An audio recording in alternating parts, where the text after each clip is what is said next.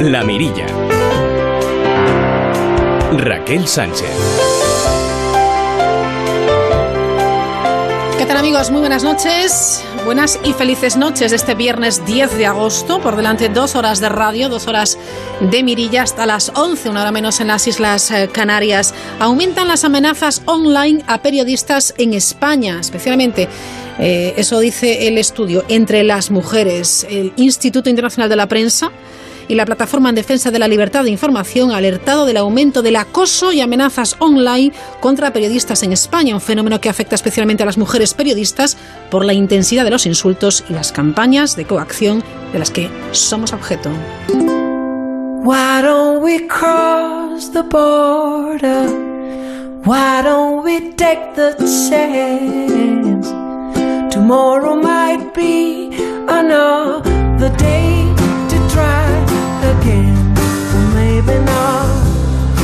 Acoso digital que obviamente tiene que terminar de una vez eh, por todas. Y ahí todos tenemos, tenemos que estar unidos, medios de comunicación, periodistas, sindicatos de prensa y también obviamente las autoridades. Hablamos de integración porque la Fundación Integra ha facilitado un empleo a 719 personas en exclusión social severa durante el primer semestre de este año 2018, lo que representa un 18% más con respecto al mismo periodo del año anterior. Así que se siguen dando pequeños pasos. De estos empleos, 188 han sido para mujeres víctimas de violencia de género, 160 para personas con discapacidad, 57 para personas sin hogar, 38 empleos para reclusos y ex reclusos y 29 para eh, ex drogodependientes, el resto para otros colectivos en exclusión severa.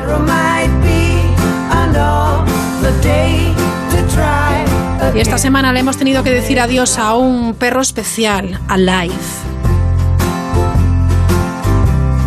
Perro que fue rescatado en abril del año 2016 de una finca de la parroquia de Salcedo en Pontevedra, donde se encontraba en estado crítico, pues ha fallecido esta semana en su actual hogar, era en Moraña, donde residía desde junio de ese año. Se había convertido en un símbolo de lucha contra el maltrato animal.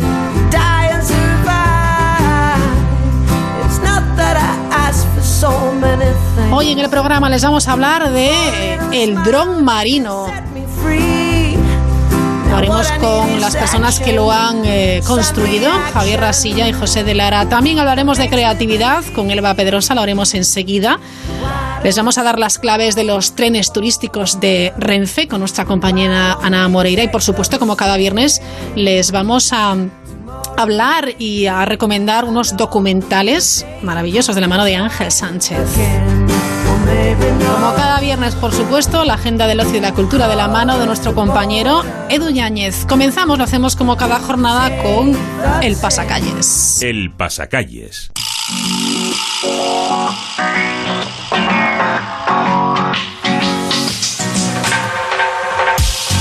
Marcos Yebra, ¿qué tal? ¿Cómo estás? Buenas noches Raquel, eh, ya te digo buenas noches porque yo sí he cenado, yo ya con este pasacalles me voy a la cama a dormir, eh, bueno no es viernes, me voy de fiesta, pero bueno, más allá, vamos a contar esas noticias que nuestros compañeros del servicio de informativos de Onda Cero no se atreven a contar, empezando con este titular, dos menores ponen Viagra en la bebida de un niño como broma y casi acaba en tragedia, la víctima de esta broma de 13 años fue ingresado de urgencia tras beber el fármaco de forma involuntaria. Dos jóvenes mm, le gastaron una broma a su amigo en la que pusieron dos pastillas de Viagra en su bebida en Argentina. En este caso los menores eh, pues no sabían lo que hacían. Eh, Hmm. Si a un joven de esta edad le das eh, este tipo de medicación que está recomendada como mínimo para mayores de edad, pues lo que empieza a, sufrir, a sufrir es lo que ha sufrido este joven argentino: hinchazones, dolencias y subidas de temperatura, según informan expertos de ABC. Los médicos pudieron controlar los efectos negativos del fármaco en el pequeño gracias a la rápida actuación de los servicios sanitarios, ya que podría haber causado una arritmia fatal para el joven o la pérdida de un, su miembro reproductor. Pobre hombre. Seguimos. Nos vamos a Polonia eh, porque 600 personas eh, se ponen en riesgo por la posible explosión de una bomba de la Segunda Guerra Mundial. Sí, oyen bien, unos cuantos años después. Una bomba sin detonar en la localidad polaca de Glowow ha puesto en peligro a 600 personas. Está ubicada al sureste de Polonia esta localidad donde pues después de la limpieza del río Order encontraron los restos de la Segunda Guerra Mundial, entre ellos una bomba sin detonar y esto ha hecho que tengan que evacuar a muchos de los habitantes de esta población en torno al río. De momento se supone que el ejército polaco está trabajando pues con sus artificieros en eliminar eh, estos restos y sobre todo esta bomba. Además, cabe recordar eh, que han encontrado una bomba similar hace unos días también en Alemania el 26 de julio. Son unas bombas que pesan 250 kilos, así que imagínense el estropicio que puede hacer. pues sí, y tanto. Puede ser terrible. Más cosas. Y volvemos a España porque readmiten a un conductor de autobús que fue despedido por orinar y fumar desde el vehículo, Este concretamente en Galicia. Los hechos ocurrieron en 2017, pero el Tribunal Superior de Justicia de la Junta de Galicia no admite las grabaciones que se usaron por parte de la empresa para despedir al chofer. El conductor del autobús eh, de la compañía Vitrasa en Vigo, así que un saludo Raquel, Sí, que sí. seguramente conocerás Ya, el caso, fue despedido por la empresa tras ser grabado en varias ocasiones orinando y fumando dentro del autobús en unos momentos en los que los pasajeros bajaban de él. Y llegamos a la sección de cocina de este pasacalles. En este caso vamos a hablar de grillos. Y desde aquí un saludo a nuestros compañeros de aquí en la onda. Porque esto que está sonando de fondo se lo comieron hace unos días. Se comieron unos grillos así de prueba. Y ellos no sé si lo sabían, pero es que comer grillos puede ser beneficioso para la salud intestinal. Un nuevo estudio del Instituto de Estudios Ambientales de la Universidad de Wisconsin ha demostrado que consumir grillos puede ayudar al crecimiento de bacterias intestinales beneficiosas para el organismo. este qué estudio revela que consumir este tipo de insectos puede ayudar a mejorar la flora intestinal. eh, bueno, pues que igual no hace falta comer esos yogures con tantos bífidus y tantas cosas que comemos. Durante dos semanas, 20 hombres y mujeres con edades entre los 18 y 48 años tomaron un desayuno basado en harina de grillo en polvo, porque no hace falta comerse el grillito crujientito ahí frito, porque eso igual es un poco más desagradable, en magdalenas y batidos, que eso pues está un poco más rico, mezclándolo con otro tipo de alimentos. Sí, un poquito y, mejor, pues, ¿eh? tras Sí. los análisis se demostró que su salud intestinal había mejorado bastante.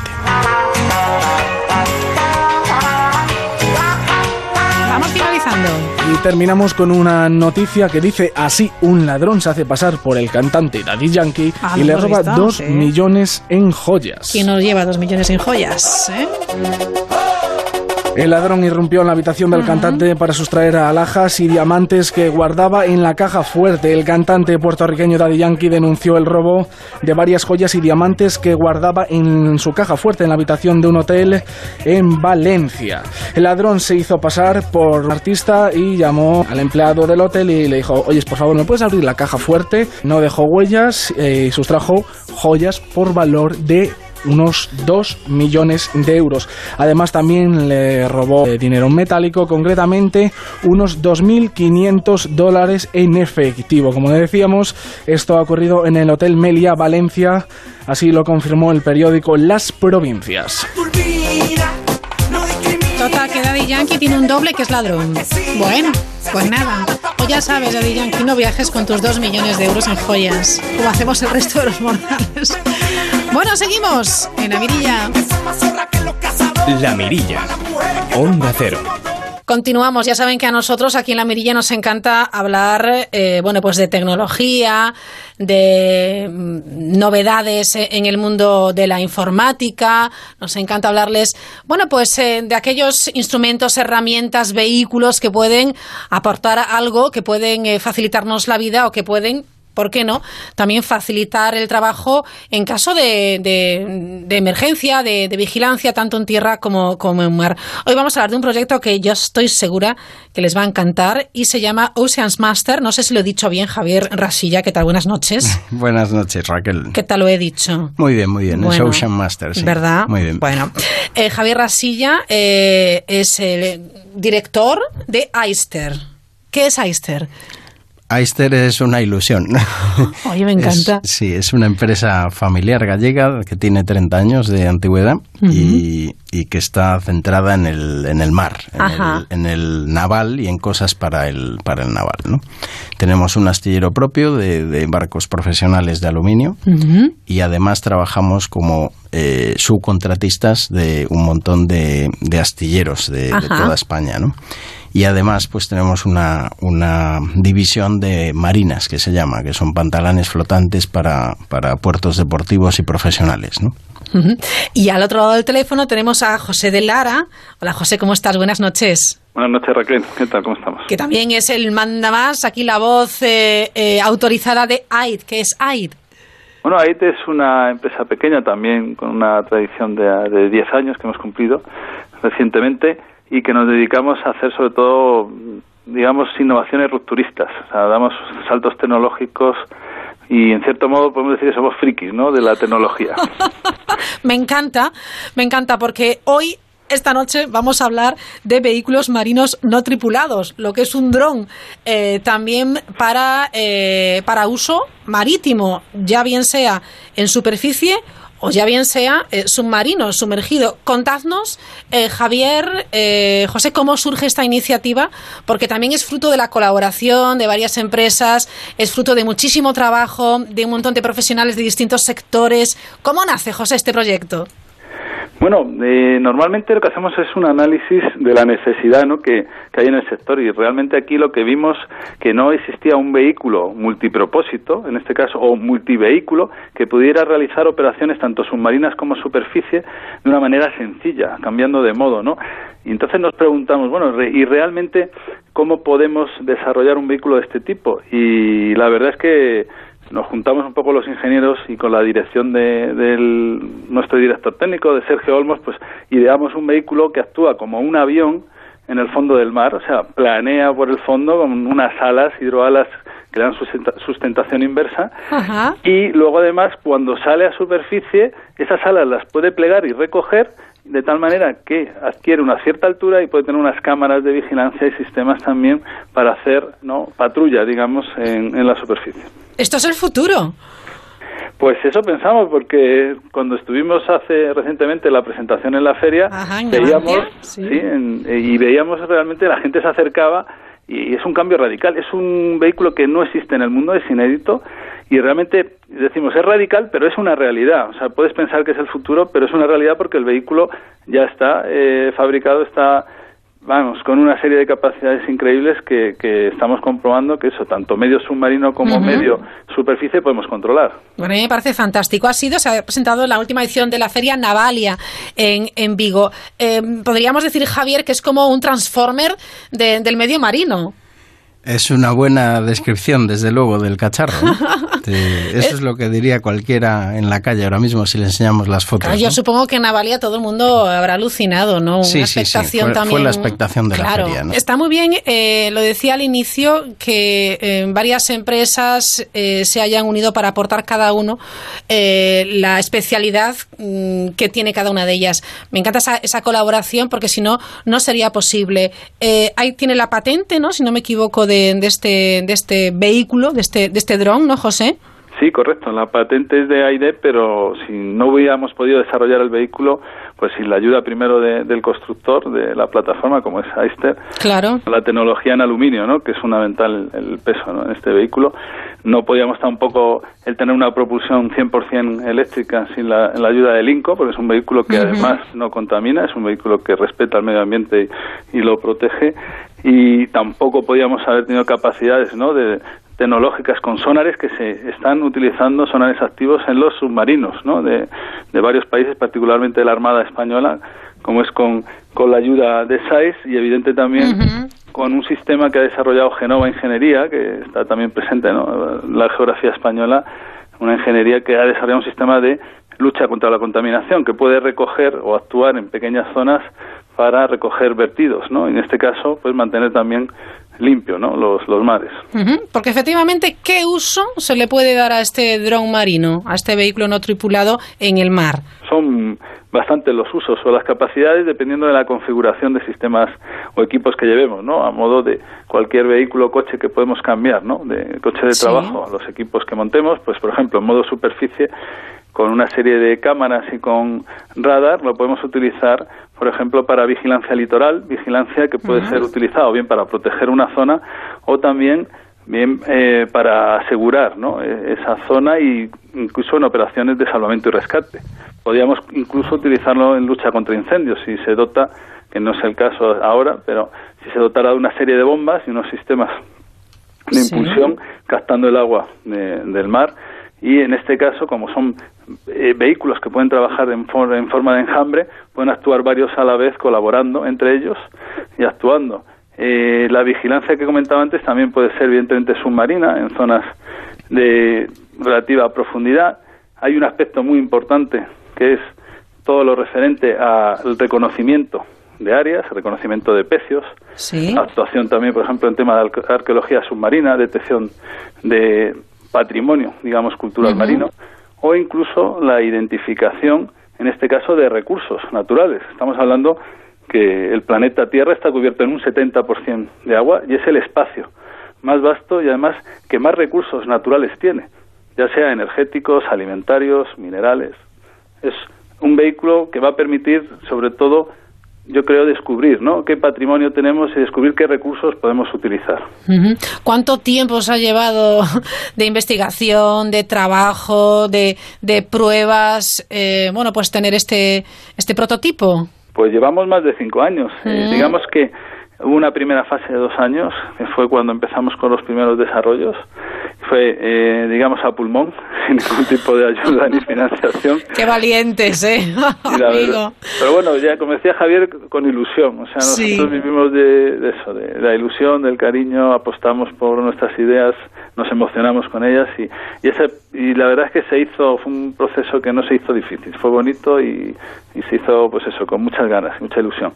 Y luego, pues bueno, los últimos años, los últimos tres años, gracias a una financiación del programa Interconecta de fondos FEDER, por el CEDETI, el Centro de Desarrollo Tecnológico Industrial, conseguimos una financiación suficiente para poder desarrollar ya el prototipo, es decir, pasar de ese concepto, de esa idea o de esa, esa, sí, esos, esa patente en una serie de papeles a una realidad, a una cosa tangible, palpable y, y utilizable, ¿no? que se puede ahora mismo usar.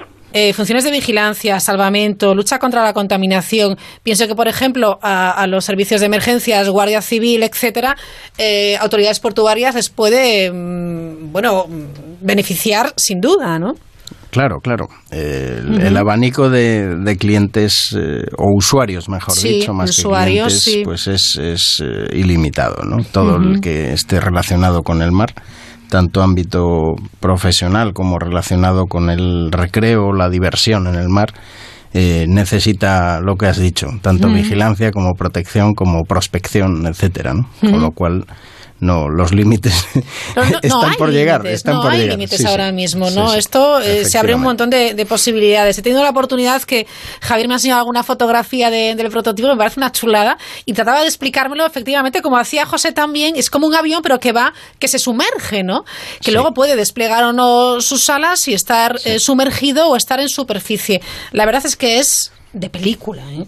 Sí, en, en modo superficie navega como un catamarán, de hecho lo es. Es un catamarán especial porque es un catamarán con una eslora más reducida que la manga, ¿no? Entonces, eh, paradójicamente, la, estabilidad comprometida es la longitudinal y no la transversal como en los barcos convencionales, ¿no? Que estamos acostumbrados a ver. Y en modo de, vuelo submarino, efectivamente, el, el símil es, es tal cual el de un avión, ¿no? Necesita velocidad para sumergirse y una vez que cesa la velocidad, el vehículo asciende a la superficie. Es como si se cayese hacia la superficie, ¿no? Igual que el avión cuando... De hecho, lleva un, controlador que es un autopiloto, que es el, que lleva un, avión, un dron eh, aéreo, ¿no? Es tal cual, el mismo, ¿no? José, ¿en qué punto estamos ahora? ¿En qué punto estáis ahora? ¿Y qué futuro prevéis a corto y medio plazo?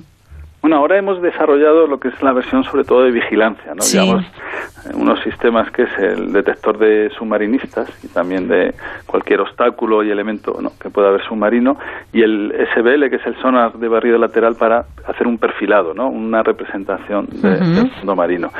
Eh, estas funciones además se le han puesto una cámara para superficie. ¿no? Entonces, digamos que ahora lo que queremos es investigar en desarrollos que lleven eh, o amplíen esas capacidades, sobre todo en la modificación. Digamos que la tecnología de lo que es el vehículo, la plataforma, el cambio de modo, la operación submarina, la operación superficie, está completamente desarrollado, pero hay que trabajar sobre todo en esos aspectos de introducir eh, nuevos equipos. Tenemos la gran ventaja en este vehículo que por la forma ¿no? de operar como un avión podemos llevar hasta una tonelada o mil kilos ¿no? de carga de pago frente a 10 kilos o 20 kilos, que es lo sumo lo que están llevando los vehículos ahora de este tipo. Entonces, las ventajas ahí son muchísimas. Tenemos que avanzar también mucho en la inteligencia artificial del vehículo, que tiene un autopiloto y podemos programar una serie de misiones o una serie de waypoints, ¿no? que son puntos de camino que le podemos configurar,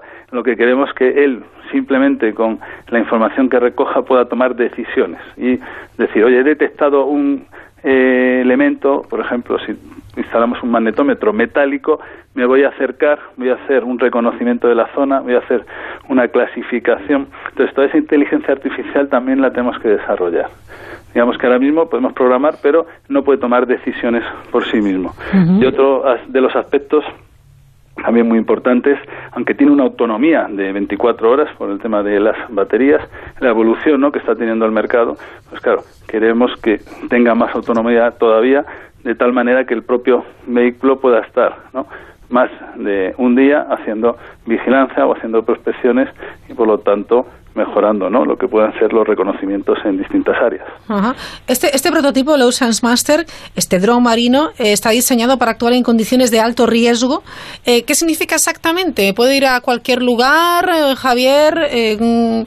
Bueno, alto riesgo quiere decir que, que al no ir tripulado eh, bueno, claro, efectivamente. No, pones en peligro. No pones en peligro una vida humana. claro, claro, claro. La, Claro, porque las condiciones eh, en, el mar pueden ser durísimas. Bueno, de hecho lo son a menudo. Claro, Sobre todo en, Galicia. sí, de eso sabemos mucho, ¿verdad? Sí, de eso sabemos bastante, ¿no? Entonces, el, el, el salvamento, por ejemplo, en el mar eh, es algo evidentemente eh, con un alto riesgo, ¿no? sobre todo cuando las condiciones son difíciles. ¿no? Y ha visto también que, que Navantia eh, pues va a instalar su sistema de vigilancia portuaria en Ceuta.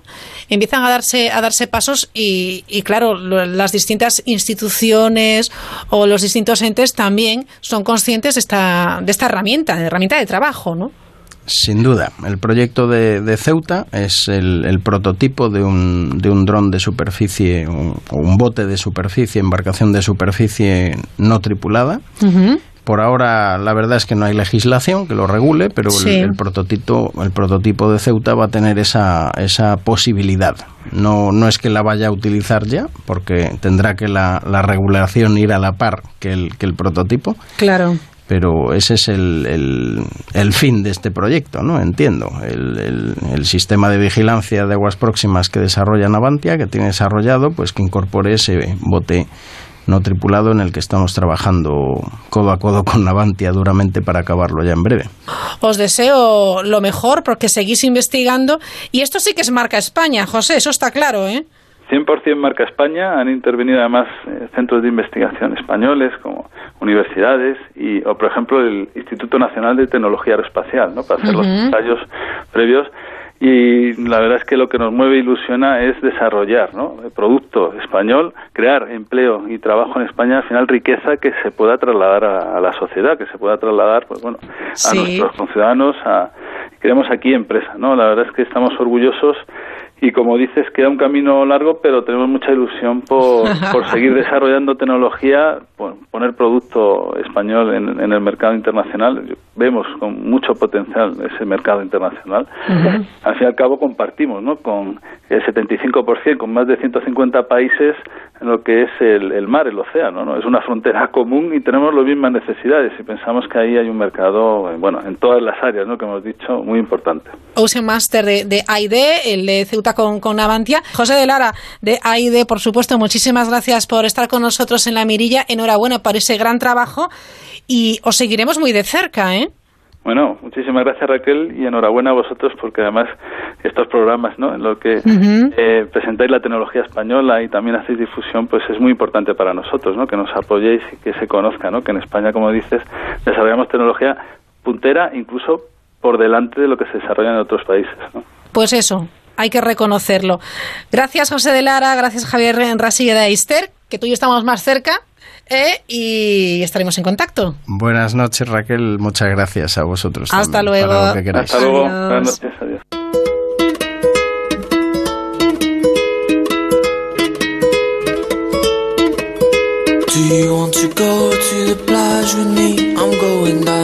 La Mirilla. Onda Cero. Continuamos con La Mirilla. Nos vamos de viaje en tren de la mano de Ana Moreira. Llegan las vacaciones y aumenta la demanda para pasarlas de manera original. De la mano de este creciente interés por parte de los usuarios, proliferan también las propuestas de las agencias de viajes, de los hoteles e incluso de los servicios de transportes. Un clásico de todos los años son los trenes turísticos de Renfe.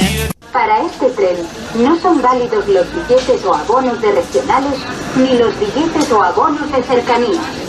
Su oferta cuenta con viajes ferroviarios de lujo como el Transcantábrico Gran Lujo que recorre la costa cantábrica entre San Sebastián y Santiago de Compostela, el Transcantábrico Clásico que conecta León y Santiago pasando por Bilbao y el tren Al Andalus que realiza dos itinerarios, uno por Andalucía y otra ruta por Extremadura que une Madrid y Sevilla. Ah, señora Java, siempre es un honor verla. Tiene su número favorito, el 11.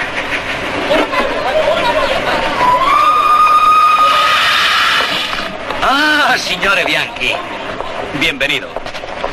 Número 9, como siempre. Gracias, Pierre. Por lo visto va el tren lleno. Es increíble, señor. A todo el mundo se le ha ocurrido viajar esta noche.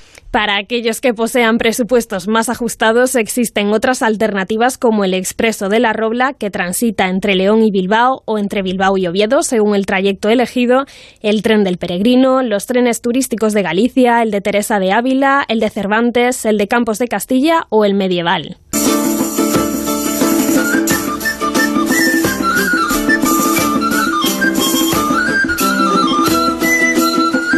Miguel Ángel Ramos, responsable de marketing de los trenes turísticos de Renfe, repasa de qué manera se han ido estableciendo todas estas rutas. En muchos casos es una decisión que viene marcada por la historia, ¿no? Es decir, mm, piensa que el Transcantábrico, por ejemplo, nació en 1983, es decir, que lleva ya muchísimos años haciendo unos recorridos pues por la cornisa cantábrica. Luego tenemos otra ruta que es la del Gran Lujo, son rutas con mucha historia ya detrás, ¿no? Lo mismo le pasa al tren al Andalus, ¿no? Y luego otros trenes, pues eh, los trenes turísticos de Galicia que te he comentado, pues están eh, hechos en colaboración con la Asunta de Galicia y con Inorde, ¿no? Con, con, eh, con el Instituto de Turismo de, Orense. Se decide en función de, los atractivos que también desde Turismo de Galicia pues nos, nos indican. Además del propio valor histórico y turístico de los enclaves que se recorren, estos trenes permiten visitar múltiples lugares en poco tiempo, un modelo similar al que ofertan los cruceros, pero para aprovechar en tierra. Según Miguel Ángel Ramos, estas son las ventajas de hacer turismo de esta peculiar manera. Lo primero es el encanto del tren, ¿no? El tren es un es el, quizá el medio de transporte con una mayor carga romántica. El viaje es también importante, no solamente el, origen y el destino, sino lo que pasa a uno durante el viaje. Eh, el tren, aparte, en algunos casos, pues como es el caso de los trenes turísticos de lujo que os comentaba, son auténticas joyas, es decir, eh, son trenes con el aspecto de la, de la Belle Époque. Viajar en ellos es una, un auténtico placer. Y luego, mmm, nuestra oferta lo que hace es darte un paquete en el cual va eh, puedes digamos que despreocuparte ¿no? De, de, la preparación o de andar con el coche de un lado para otro y tú puedes eh, dejarte llevar la, la, oferta varía en función de la, de la ruta y precisamente lo que pretendemos es tener mucha variedad de, de posibilidades para adaptarnos a todas las necesidades y a todos los bolsillos. Una diversidad de ofertas que en lo que respecta a los precios puede oscilar desde los 40 euros hasta los 5.050 de las opciones más caras. Tenemos eh, precios, ya te digo, muy muy variados, ¿no? Desde los trenes turísticos de Galicia, por ejemplo, son 40 euros por, por persona y 20 euros eh, por persona para los niños. Eh, de ahí pasamos a, a trenes muchísimo más caros, ¿no? pues, por ejemplo, por ejemplo, el Transcantábrico Gran Lujo, que digamos que sería el tren que está en el otro extremo, ¿no? con un coste más elevado, tendríamos un precio eh, por persona en, nuestra suite de Lux que es de 5.050 euros. Unas tarifas que determinan que los usuarios de los trenes turísticos sean desde familias con niños pequeños hasta equipos de rodaje, que tienen la posibilidad de contratar a alguno de los convoyes e incluso de trazar sus propios itinerarios. El caso de los de los trenes eh, de lujo que te comentaba, tenemos un perfil muy marcado internacional, es decir, tenemos más de un 60% de clientes de, provienen de fuera de España. En el caso de los trenes de Galicia o, el peregrino, sin embargo, es un, tren, un turismo fundamentalmente nacional. ¿no?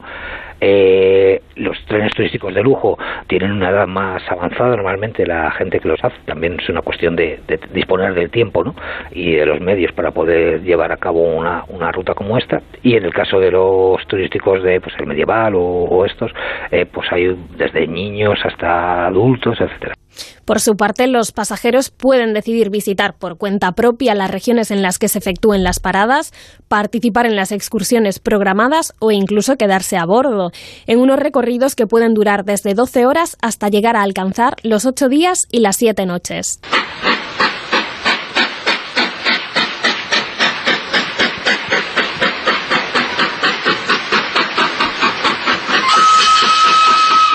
Pese a que salen trenes en todas las épocas del año, salvo en invierno, ojo porque no todas las rutas están disponibles todo el tiempo.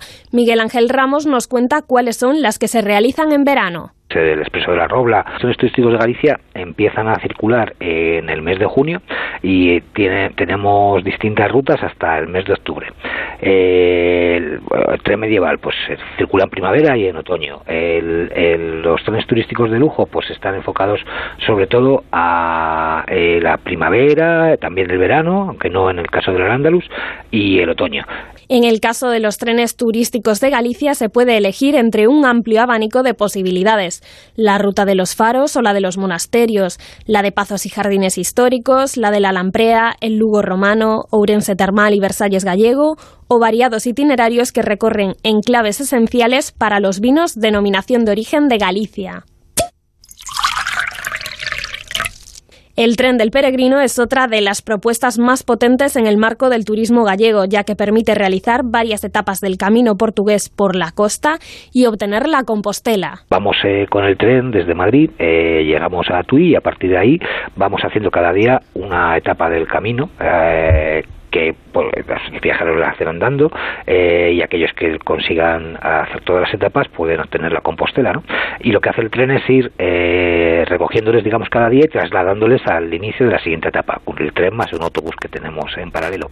Y es un poco eh, como llevar el hotel a cuestas, ¿no? Contigo durante, para hacer el camino de Santiago, en vez de tener que ir cambiando de equipajes y llevándolos de un sitio a otro, pues tú tienes el tren todos los días con tu habitación que, que te va a seguir. Una ruta que sale únicamente cuatro veces durante este mes y que todavía es posible tomar los próximos miércoles 15 y 22 de agosto.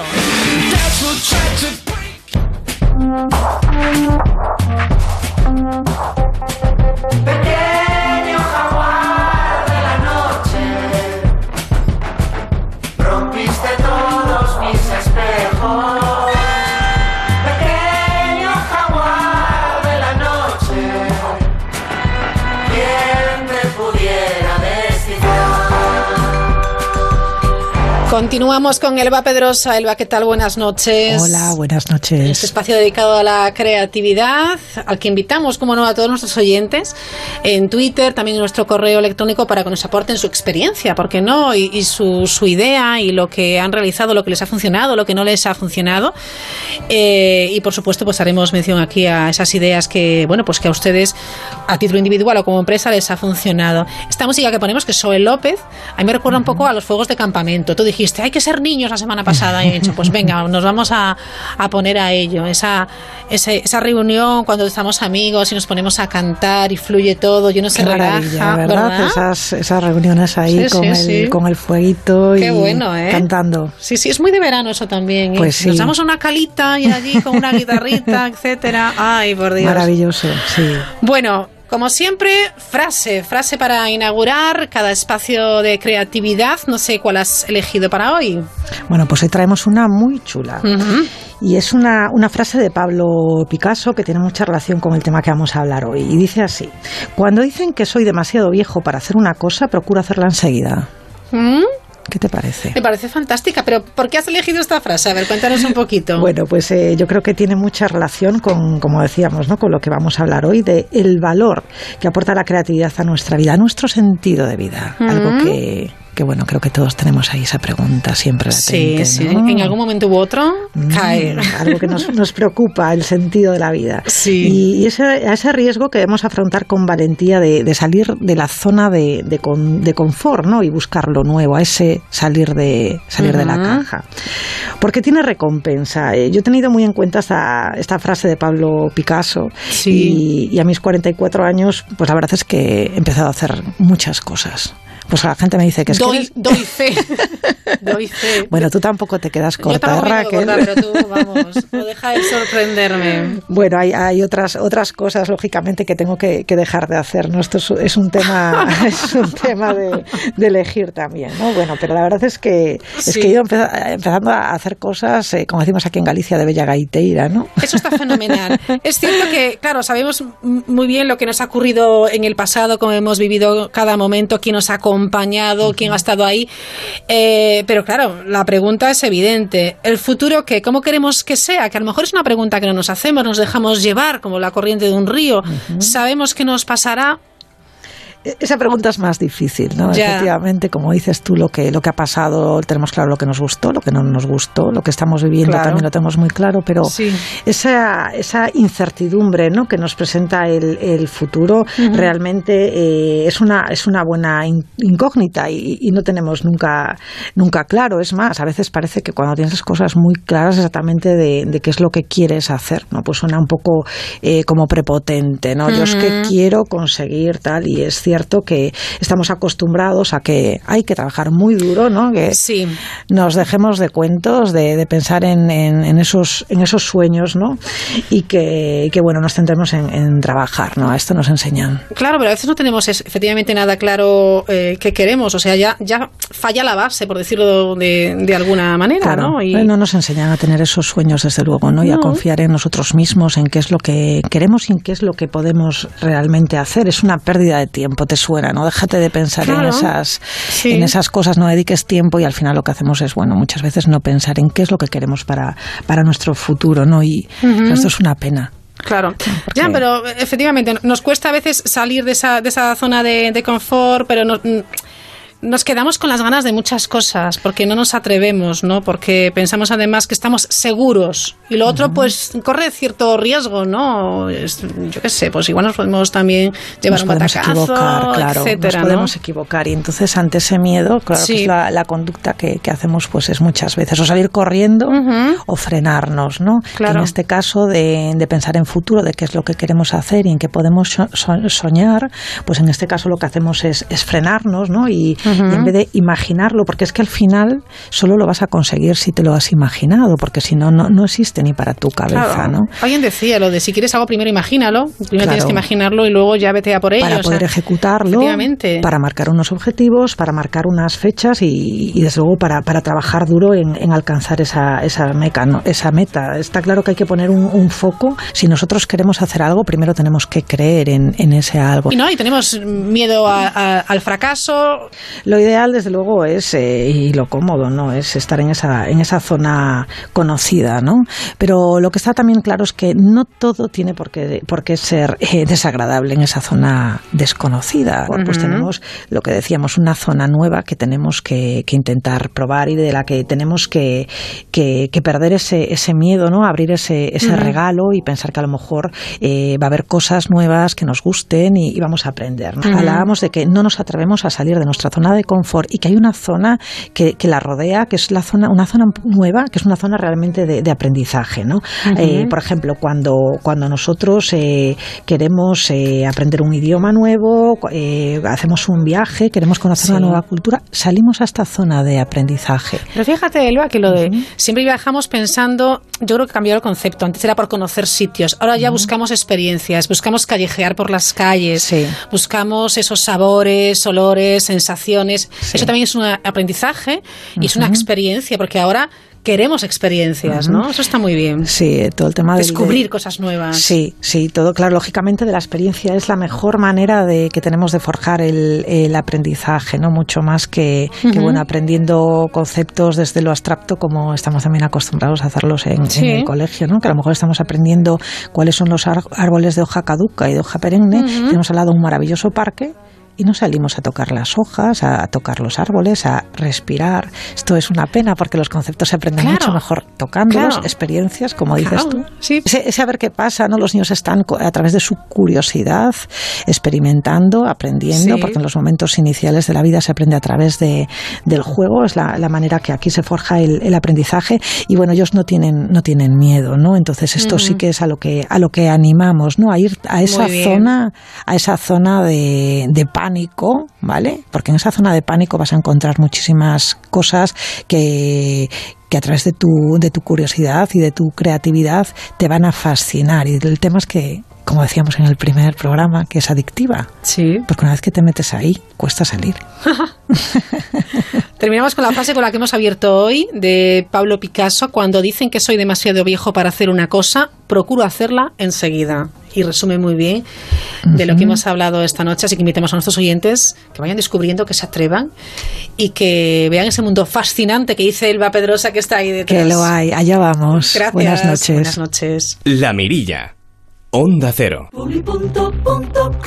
Detrás de un buen precio tiene que haber calidad, si no, no vale nada. Y en Publipunto la tenemos. Ahora en Carrefour tienes un 20% de descuento en todos los jamones pieza. Descuento en cupón canjeable para tus próximas compras. Solo hasta el 12 de agosto. ¿Te gustaría disfrutar más del sexo? Toma Energisil Maca y disfruta más de tus relaciones. Energisil Maca. De Pharma OTC.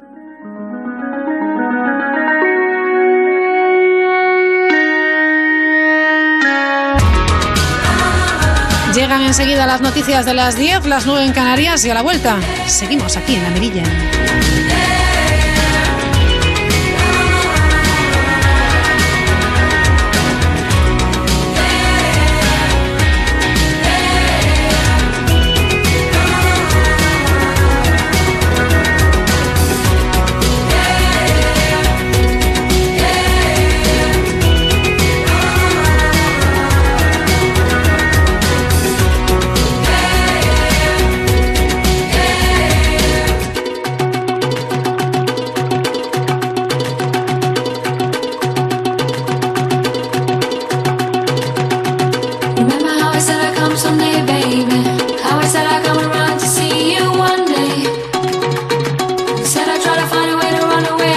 someday, around to come someday, baby.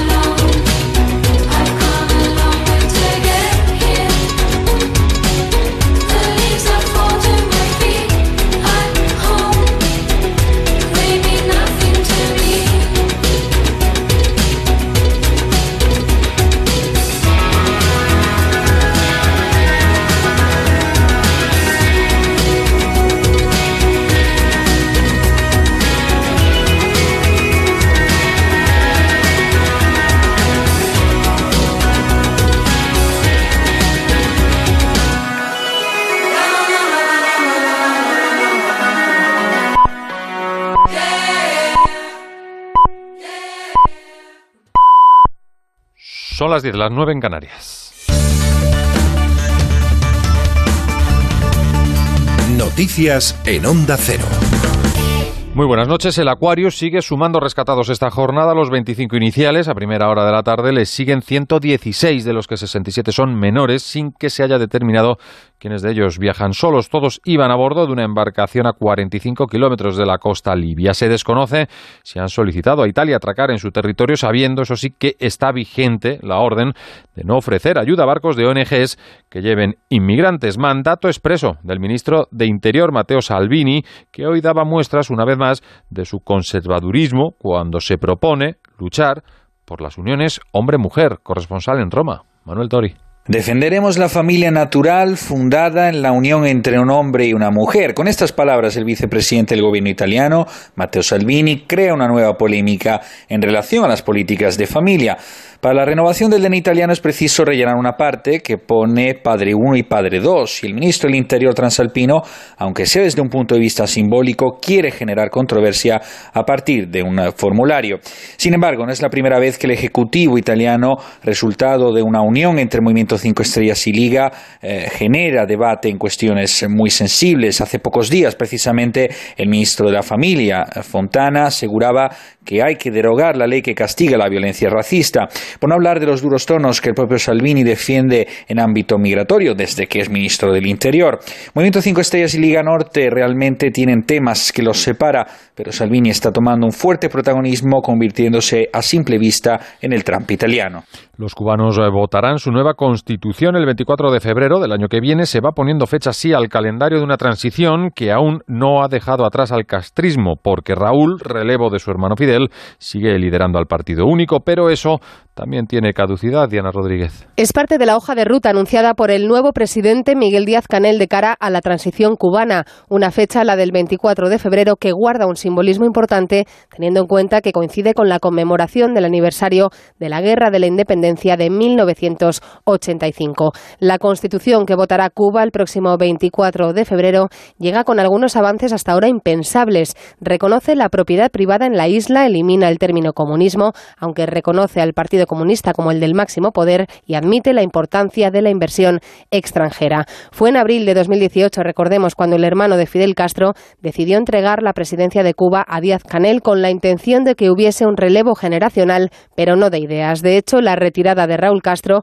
no será inmediata porque va a mantener su puesto como primer secretario del Partido Comunista, el Partido Único, hasta 2021. Tres horas para que acabe la huelga de pilotos de Ryanair. Será a la una de la madrugada, hora española, en los cinco países que la han secundado Alemania, Suecia, Bélgica, Irlanda y Holanda. Son 400 vuelos cancelados y en España 14.000 viajeros afectados. En la sexta, el líder de UGT, Pepe Álvarez, calificaba la conducta de la aerolínea. Es una empresa que desde sus inicios ha intentado sobre todo eliminar a las organizaciones sindicales y en estos momentos eh, creo que es el ejemplo de empresa pirata eh, de la Unión eh, Europea.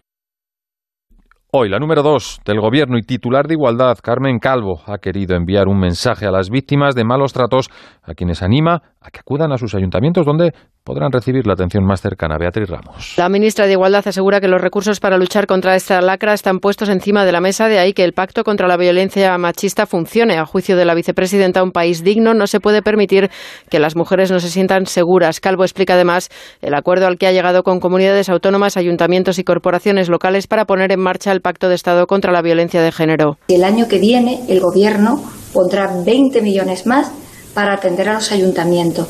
Queremos que las mujeres sepan cualquier rincón de España que pueden salir, que deben salir de la violencia y que en el lugar más cercano que es su ayuntamiento las pueden escuchar. Un tema para el que la ministra llama a toda la sociedad a arrimar el hombro con la ayuda también de los hombres para que quede claro que los varones violentos no son hombres que se comporten con dignidad. Y ahora en unos segundos los deportes. Buenas noches. El número premiado en el sorteo del cuponazo celebrado hoy ha sido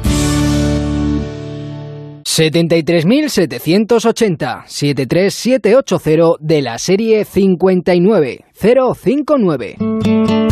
Este número ha obtenido un premio de 9 millones de euros. 15 millones si se ha jugado al cuponazo XXL. Puedes consultar el resto de los números premiados en juegos11.es. Mañana tienes una nueva oportunidad con el sueldazo del fin de semana. Recuerda que el 15 de agosto se celebra el sorteo extra de verano de la 11, con un premio de 20 millones de euros y 20 premios de 100.000 euros. Quedan pocos días. Cómpralo ya. Y la información deportiva llega de Berlín, de su olímpico Jesús Hernández de Lerma. En los europeos de atletismo de Berlín tenemos dos nuevas medallas, los bronces de Ana Peleteiro en triple salto y Orlando Ortega en 110 metros vaya. Enviado especial de Onda Cero en Berlín, Feliz José Casillas. Esas dos grandes noticias, podemos escuchar en directo ahora mismo a Ana Peleteiro, medalla bronce en el salto, en el triple salto. ¿No estás del todo satisfecha o qué? No, no estoy muy contenta porque me quedo un centímetro de la plata, el último sábado casi no toco la tabla. Y bueno, yo es que soy muy inconformista, ¿sabes? Luego mañana estaré súper contenta y dentro de 10 años cuando vea esto, pues diré, jolín, ¿por qué estaba triste, sabes? Pero me estaba poco porque sabemos que estamos muy bien.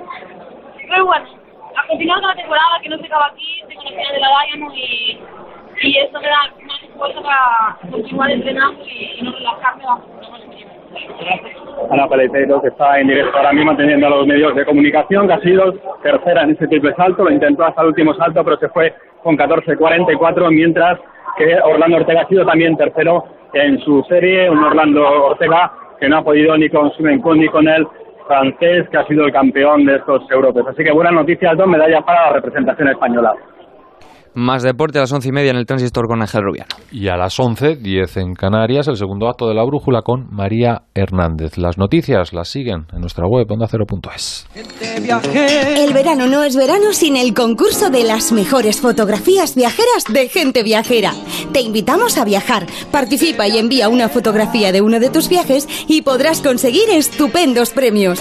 Este año nuestro concurso viene cargado de novedades. Puedes conseguir un fantástico crucero, pero no un crucero cualquiera, un crucero MSC. Si prefieres volar directo a Boston con Iberia, puedes conseguir un viaje de ida y vuelta para dos personas. Y para saborear unas vacaciones de lujo, escápate con Renfe a Galicia y siente el otoño gastronómico y la calidad de sus alojamientos rurales.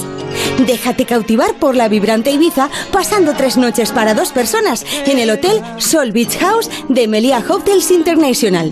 Es muy sencillo, solo tienes que hacernos llegar una foto de tus vacaciones junto con una breve descripción y tus datos personales a genteviajera@ondacero.es o Las Ramblas 8894, cuarta planta 08002 de Barcelona. Suerte a toda la gente viajera.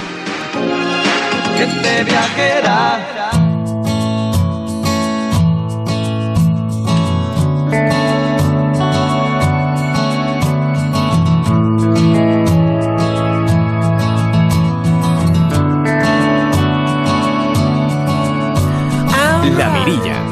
Onda Cero.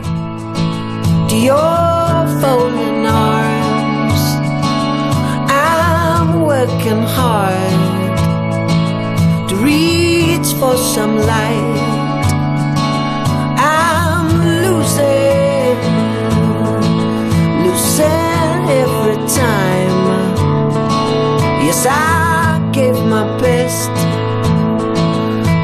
Sánchez, ¿qué tal? Buenas noches. ¿Qué tal? ¿Cómo está Raquel? Yo me he preguntado hoy, no sé si te lo había preguntado el verano pasado, que seguro que sí, ¿por qué tu interés por el cine documental? Pues yo creo que es circunstancial, como cualquiera que... Yo estudié periodismo. eh, pero tampoco fue una experiencia demasiado Ajá. enriquecedora. Por lo menos mi carrera, lo que me tocó, los profesores que me tocaron en ese No momento. saliste demasiado satisfecho. No, de hecho trabajé, tampoco. trabajé un tiempo en, en- en prensa y en radio y tal, pero Sí. me parecía algo demasiado fugaz, Ajá. efímero, poca reflexión y mucha acción, ¿sabes? Claro, es que, es que todo eso necesita tiempo. Claro. Y a veces los medios van demasiado acelerados para que lo para lo que quisiéramos algunos, ¿verdad? Y lo compensaba pues yendo a las filmotecas, al cine, viendo tal. y por allá por el año ya- 2000, pues Sí. eh, una persona con la que trabajo, que codirige el Sí. festival de Playdoc, pues eh, era una amante cinéfila absoluta y me empezó a descubrir pues todo este la tradición del cine documental, los, los nuevos cineastas que iban surgiendo y a partir de ahí se encendió una mecha que que sigue que sigue que sigue encendida. Bueno que todavía fantástico fantástico. Ahí estamos. Nos encanta. Bueno qué cuál es la propuesta para esta noche pues precisamente hablando de esta persona de Sara García una programadora a la que admiro en su trabajo y que siempre pues es, es una arqueóloga del cine descubre verdaderas joyas ocultas que a lo mejor pues, pues incluso permanecieron ocultas durante mucho tiempo y que de repente se empiezan a remasterizar o a digitalizar y aparecen nuevas propuestas, no solo de cine actual, sino de, de, cine clásico. Y, mm, y no hace mucho hizo una, hizo una programación que bajo el título de Antiheroínas, pues de alguna manera le servía como excusa para eh, poner aquellas películas que le gustaban mucho y que tenían algún hilo en común.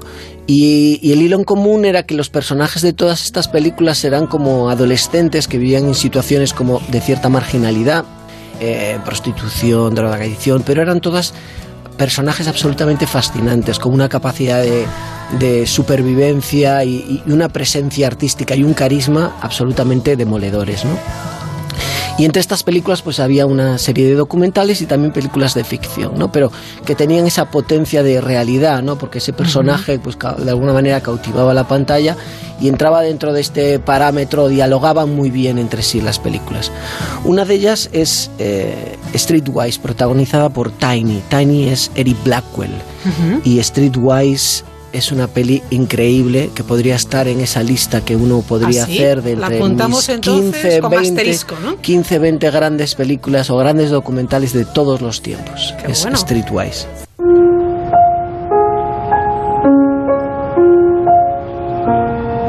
My name is Mary Ellen Mark.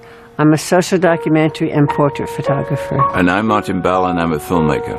In 1983, Life magazine assigned the reporter Cheryl McCall and me to do a project on street kids in Seattle. On our first night there, I met 13 year old Tiny. I knew immediately she was a star.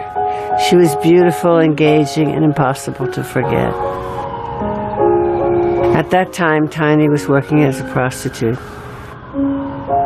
She had strong ideas for a 13 year old girl like not believing in abortion and wishing for 10 children.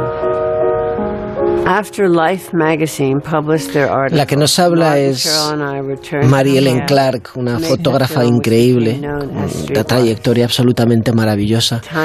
Y nos habla del encuentro que tuvo con Tiny, una niña, una niña de 13 años en las calles de Seattle y desde el momento de ese encuentro ella nos, nos dice que es como que había conocido una estrella.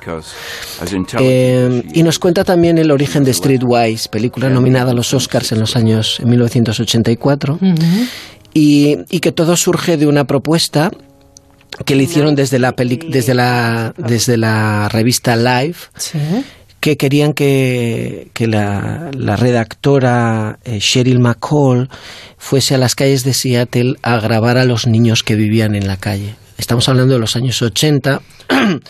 En, la situación en Estados Unidos es la que era. Eh, lo que pasa que Seattle, como de alguna manera era la ciudad donde todo el mundo quería vivir, ¿no? Entonces, de alguna manera este reportaje iba a ser como una crítica a lo que... O sea, un jarro de agua fría. Lo que se vendía como, como una ciudad, digamos, amable y, digamos, la evolución de la sociedad norteamericana en los años 80, que era absolutamente convulsa.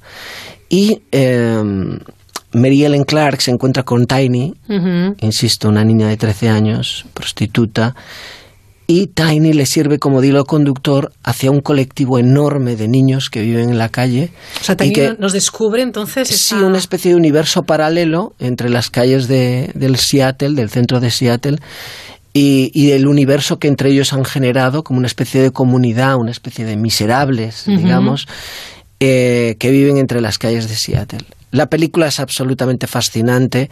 De hecho, Tiny eh, se hizo como, como, un personaje de culto en el ámbito del cine e incluso le llegaron a, ofrecer después de, del estreno de Streetwise algún papel en Hollywood, pero, pero ella lo rechazó, siguió teniendo una vida marginal. De hecho, recientemente eh, están tratando de como hacer una nueva película de la situación de Tiny y el resto de chicos que rodaron en, esa, en esa película, Streetwise. El artículo se llamaba Street of the Lost, las calles de los perdidos, y, y, la historia es conmovedora y sobre todo eh, la naturalidad con la que convivimos con esos niños en la calle, en absolutamente diferentes escenarios, ¿sabes? Hoteles abandonados, la calle, la relación con los clientes en el caso de prostitutas, el, el intercambio entre los camellos y, los, y, la, y, y, y el tráfico de drogas, eh, la- las relaciones de verdaderos adolescentes que tienen que, de alguna manera, sobrevivir en un entorno Qué duro, verdaderamente ¿eh? Vaya complicado. documento. Y además lo bonito también es que al final pues eh, tiene una banda sonora increíble, entre Ujú. ellas pues aparece la música de Tom Waits con esta canción hermosa.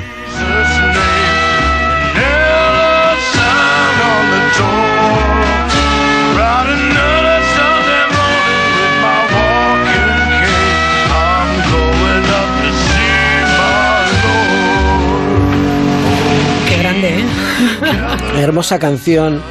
Y invito a todo el mundo a que conozca el trabajo de, de Erin Blackwell. Ajá. Vale, eh, bueno, Erin Blackwell, del trabajo de, digamos, de Mary Ellen Clark sobre Tiny, sobre Erin Ba- Blackwell, ¿no? Eh, son unas fotografías absolutamente preciosas sobre, sobre la inocencia rota y, y sobre familias desestructuradas, pero también sobre una sociedad que estaba sufriendo un enorme cambio, ¿no? Y, y si le ponen música de Tom Waits, por mejor. Bueno, me mejor. parece redondo, ¿eh? Redondo a pesar de la dureza, evidentemente, de lo que nos vamos a encontrar, que es esa realidad, ¿no? Ese submundo en, en Seattle, me parece brutal. Sí, no, y sobre todo, pues todas estas Sí. películas representan, pues eso, a, a mujeres luchadoras, pero un concepto de no de no, no tienen una misión altruista como Ya. el concepto de héroe clásico, Claro, ¿no? De ahí el Pero sí- ¿no? Que decía sí, Sara. pero sí se rebelan contra un entorno que de alguna manera las alinea Sí. o, o- o las manipula o trata de manipularlas, ¿no? Otro, otra película completamente diferente, esta es una peli del año 84, Ujú. pero ahora nos vamos a, a otra película y otro entorno totalmente diferente, una película clásica, digamos, del padre del cine africano, Sam Sembene.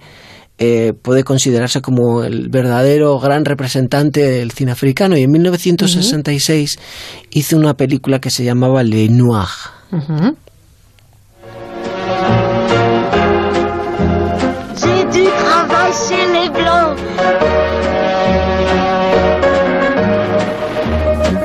Est-ce que quelqu'un est venu m'attendre Arrivé Allons-y.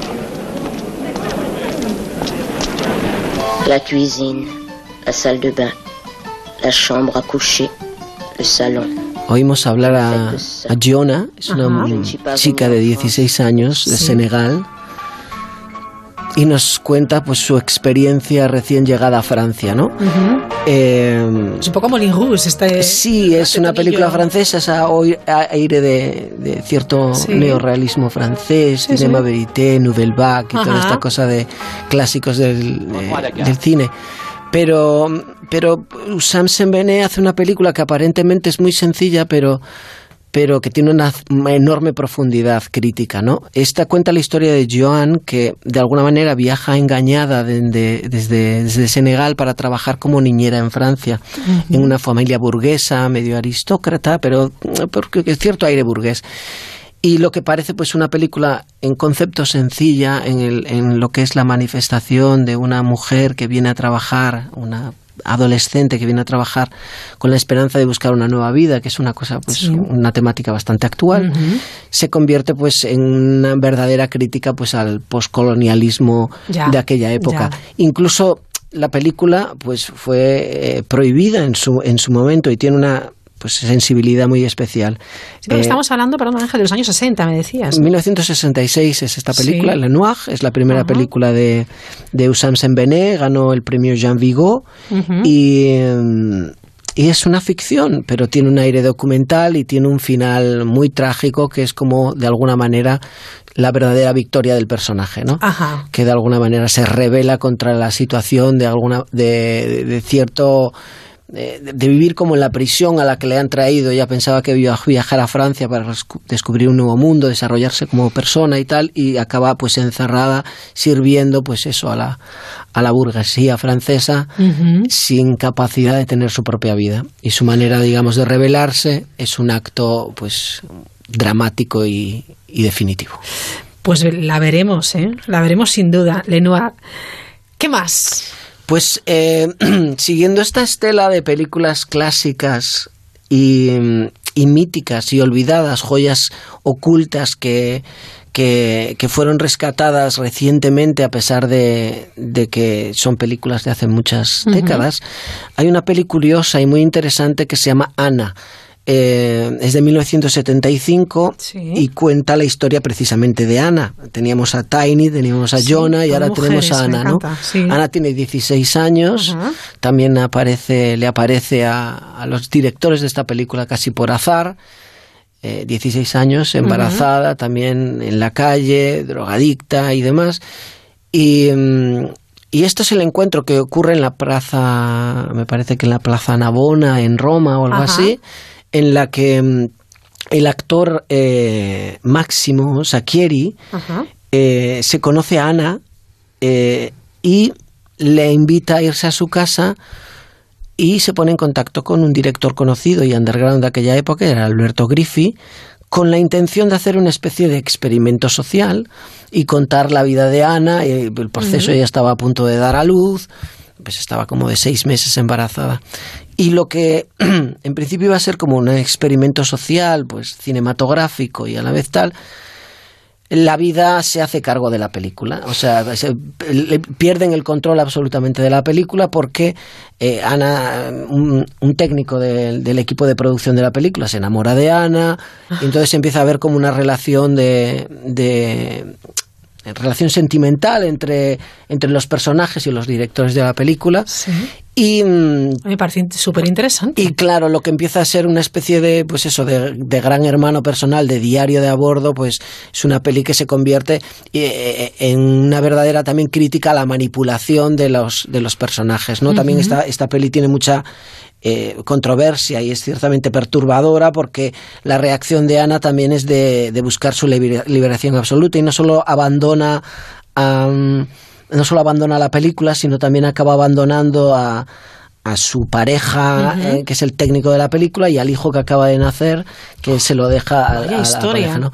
Pero lo que pone de manifiesto sobre todo la película es que es que es que pues eso genera una crítica en torno a la, a la manipulación que todo el equipo eh, y, la dirección de la película trataron de hacer con ella. Es una película. También volvemos al maniqueo también que puede existir, ¿no? Es una película de los años 70, 1975, en YouTube hay como, como material, pero está muy deteriorado, pero recientemente se ha restaurado y es una peli que merece mucho la pena.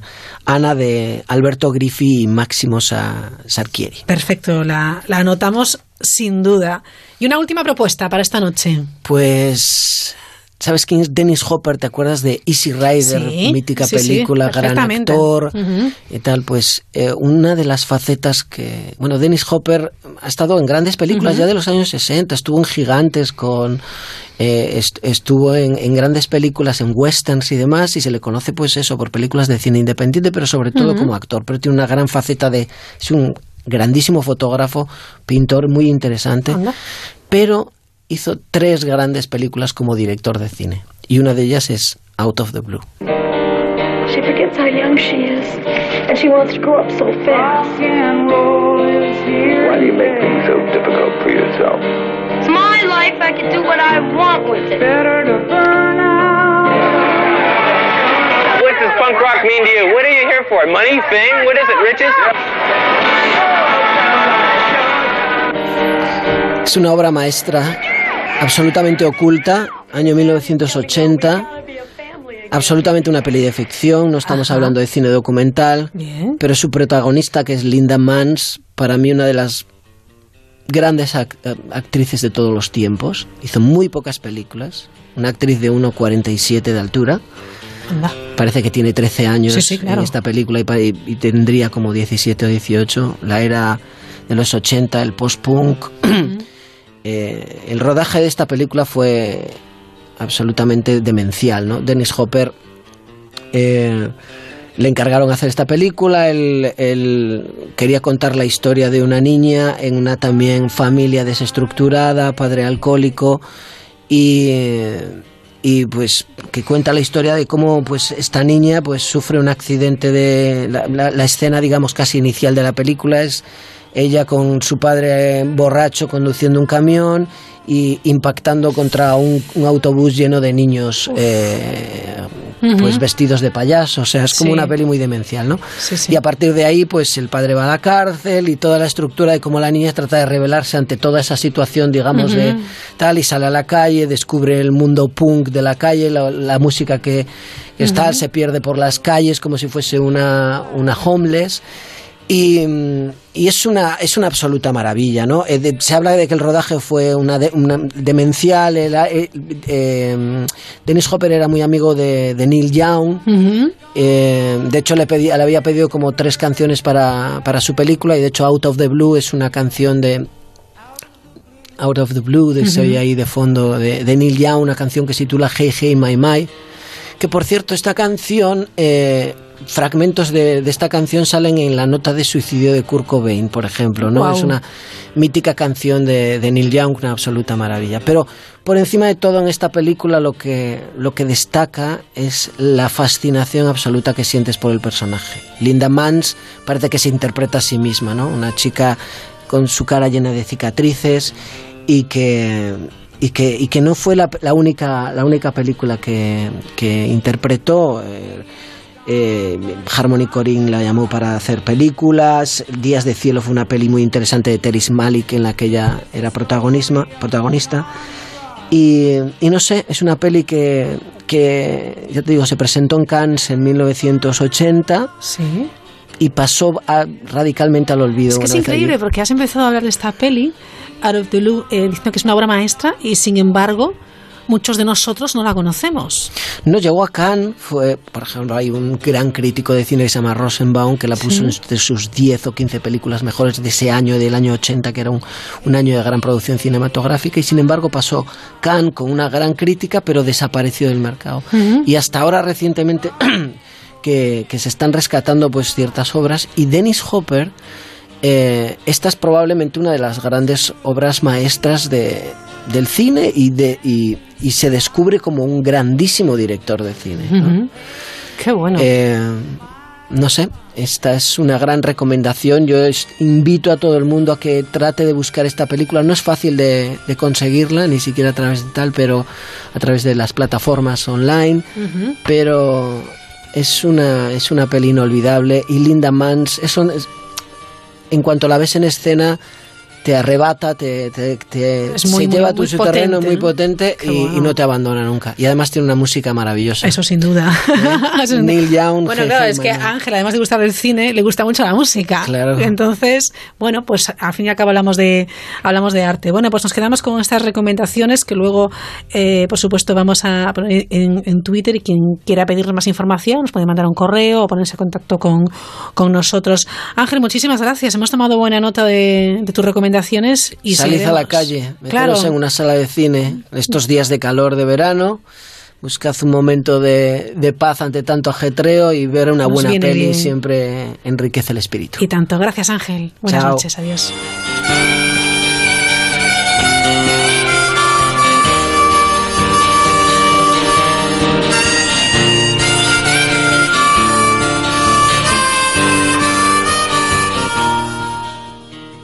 En Onda Cero, La Mirilla. Raquel Sánchez.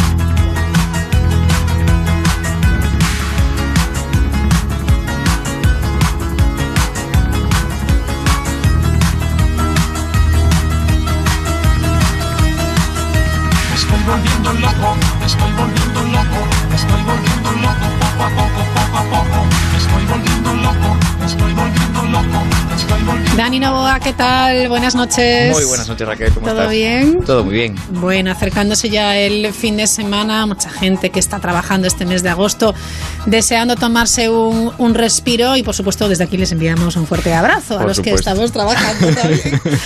Bueno, eh, como siempre, esta, esta música, la música que siempre nos trae Dani en este espacio en el que hacemos reflexiones, en el que aquí el psicólogo se atreve a darnos unos eh, consejos o a querer, bueno, pues ayudarnos un poquito según qué cosa tratemos. Sí, bueno, yo un poquito lo que me viene por el gabinete intento traerlo aquí porque creo que pueden ser cosas que estén preocupando a la gente, ya que Ujú. podemos hacerlo aquí para todos, pues, Claro, bueno, pues lo compartimos. compartimos un poquito lo que a la gente le, le puede ayudar. Pues está bien. Cuando llega primero y segundo de bachillerato, cuando hemos terminado segundo, cuando tenemos que hacer la selectividad, hay algo que nos atormenta. Total. Y es, ¿qué carrera voy a estudiar? ¿Qué voy a estudiar, ¿Qué no? Ah. voy a hacer de mi vida si no lo sé? Y nosotros como padres pensamos, ¿qué vas a saber si eres un crío o una cría? Claro que ¿no? sí, es que además tú fíjate que ahí en, en secundaria ya piden itinerarios, ¿no? Entonces es como, Exacto. "Y, pero ¿cómo puedo Sí, saber tiene, yo que ir, lo pi- que...? tiene que ir pidiendo, eligiendo asignaturas y dice, pues que yo no sé lo que voy a hacer de mayor. ¿Verdad? Es y me difícil. vuelvo loco. De es ahí la muy canción. difícil, sí, sí, de ahí la canción y un poquito que- quería hablar aquí un poco de unas cuantas cosas que pueden ser importantes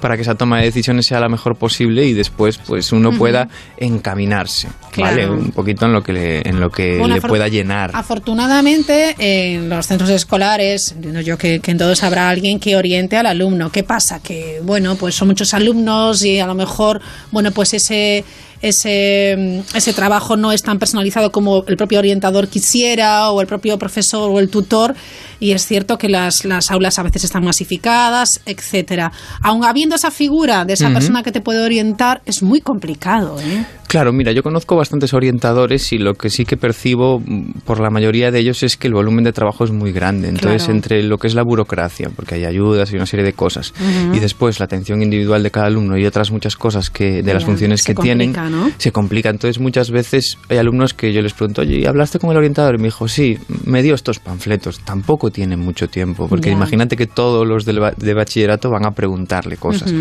Es posible que le dé unas pinceladas, pero yo creo que a la hora de tomar una decisión tan importante hay que dedicar más tiempo, incluso tocar otras partes que pueden ser de la privacidad del propio, del propio Sí, niño, entonces, bueno, sí. el propio adolescente, y no, no es nada sencillo. Entonces, bueno, y hay una serie de cosas que, que me parece súper importantes que a lo mejor en esta sociedad de, de ir un poco encarrilado siempre a la hora de estudiar, se nos olvidan. Yo hablo un poquito de lo que leo y hablo un poquito también de lo que experimenté. Y es que a veces vemos como los adolescentes no han tenido la ocasión de experimentar a nivel laboral, que es algo que yo recomiendo mucho, ¿no? En verano, con algún vecino, con algún familiar cercano. Ese tipo de experiencias te dan por lo menos una idea, aunque no sea una idea muy, muy concreta, pero sí una idea a, a nivel de experiencia, porque nadie aprende por consejos, como mejor Claro. aprendemos es por Claro. experiencia sugerirles que, que cojan algún trabajo para que vayan viendo un poquito lo que, lo que a ellos les gusta y sobre todo, como puede pasar en las partes más complicadas de la vida, lo que no les gusta. Porque muchas veces sí que se centra esta orientación laboral, vocacional, se centra mucho en test que te dicen, bueno, pues yo creo que deberías ir por ahí o ir por allá. Y hay estudios relativamente recientes que hablan de que ciertas ca- eh, capacidades, como por ejemplo puede ser el CI, el cociente intelectual, Sí. No eh, es estable en la adolescencia. O sea, incluso cambia. En plan, ostras, tienes un CI verbal muy alto, se te daría bien esto, pero resulta que eso puede cambiar. Entonces yo creo que una de las partes que nos pueden hacer eh, poner un pie en el suelo es decir, bueno, voy a experimentar, voy a ver si me gusta trabajar para el público, si me gusta trabajar en un almacén, porque hay personalidades también, ¿no? Hay Claro. gente que, Hay profesiones para todo, oficios para todos y todos son necesarios, ojo. por supuesto, al final en un mundo ideal, en una Todos utopía. Que, to- que cada persona con sus habilidades y sus inquietudes encuentre el trabajo. Hay gente que le encanta trabajar sola, que le encanta y dice, no, a mí no me metas gente, yo quiero estar en mi oficina, a mí que no me rompan la cabeza, porque también es cierto que hay personalidades que tienden más a, a la soledad por un nivel de activación, que esto se ha estudiado en psicología hace unos años, y prefieren un nivel de activación más bajo. En cambio, a otras personas le gusta la marcha, por decirlo. Ya. Entonces, serían personas que en espacios con mucha gente, en, en espacios un poquito estresantes, estarían a gusto y cómodos. Entonces, esas decisiones a mí me parecen eh, Son importantes, sobre todo porque si tú al final metes, por ejemplo, una persona que no le gusta estar de cara al público, de cara al público, lo va a pasar mal y la otra persona, un cliente o, o- o alguien que va a obtener información y le pide a esa persona que le explique algo también, porque no va, no va a haber un feedback ahí de, amable, por decirlo de alguna manera. Aparte es que lo percibes, Claro. las emociones se transmiten, queramos o no Sí. queramos, se transmiten. Si nosotros ahora estamos así medio Sí, dormidos, se nos va a notar en el tono, se nos va a por notar en to- supuesto, se y eso nota lo transmitimos, ¿no? Entonces, yo creo que luego hay otra cosa también que es muy importante en esto, y es que hay- a veces los padres en su idea, que aquí ya lo hemos tocado alguna Sí. vez, de proteger, de dar un ambiente pues lo más seguro posible, no les dejan decidir, ¿no? El famoso, pues esa ropa no me gusta, eso no me gusta. En toma de decisiones desde las más banales, como puedo Ujú. decía ahora, ¿no? Elegir la ropa Sí. o elegir pues equivocarse en X cosas. Nosotros como adultos ya sabemos que se van a equivocar. Claro, pero, hay que dejarlos que se equivoquen, ¿no? Y qué difícil es, ¿no? Claro. Entonces, esas equivocaciones y esos aprendizajes a ellos les van a dar una seguridad de cara a un futuro a la hora de elegir lo que van a estudiar. Y aquí entra un poco un tópico, ¿no? El tópico este de estudio lo que quiere mi padre. Ujú. Yo cuando encuentro, por ejemplo, por tirar de cliché, Pero eso todavía se existe, eso. existe, lo que pasa que yo creo que Yo ya no tan que ya éramos exagerado. padres un poquito ya más... Hombre, cada vez menos. ¿no? Cada Sí. vez menos, ¿no? Pero eh, a mí me sorprende un montón cuando encuentro un médico muy bueno que su padre era médico. Digo, Ujú. qué raro. Qué raro, ¿no? Porque yo creo que un médico bueno, igual que un periodista, Sí. igual que un psicólogo, pues Sí. debería ser vocacional. Y entonces, cuando aparece un poco esa, esa idea de los padres, esa ilusión, a veces eh, los, los hijos, pues un poco por jo, no voy a hacer si le hace ilusión, ya no hablo tanto de esa presión clásica de la película del padre malo que insiste, No, sino del padre que seduce. Sí, seduce y a lo mejor le- el chaval o el chico o la chica no lo tiene demasiado claro y dice, bueno, tampoco es por hacer porque le haga ilusión, sino porque tampoco lo tengo claro y ¿qué más me da? Pues eh, derecho que medicina, toma ya.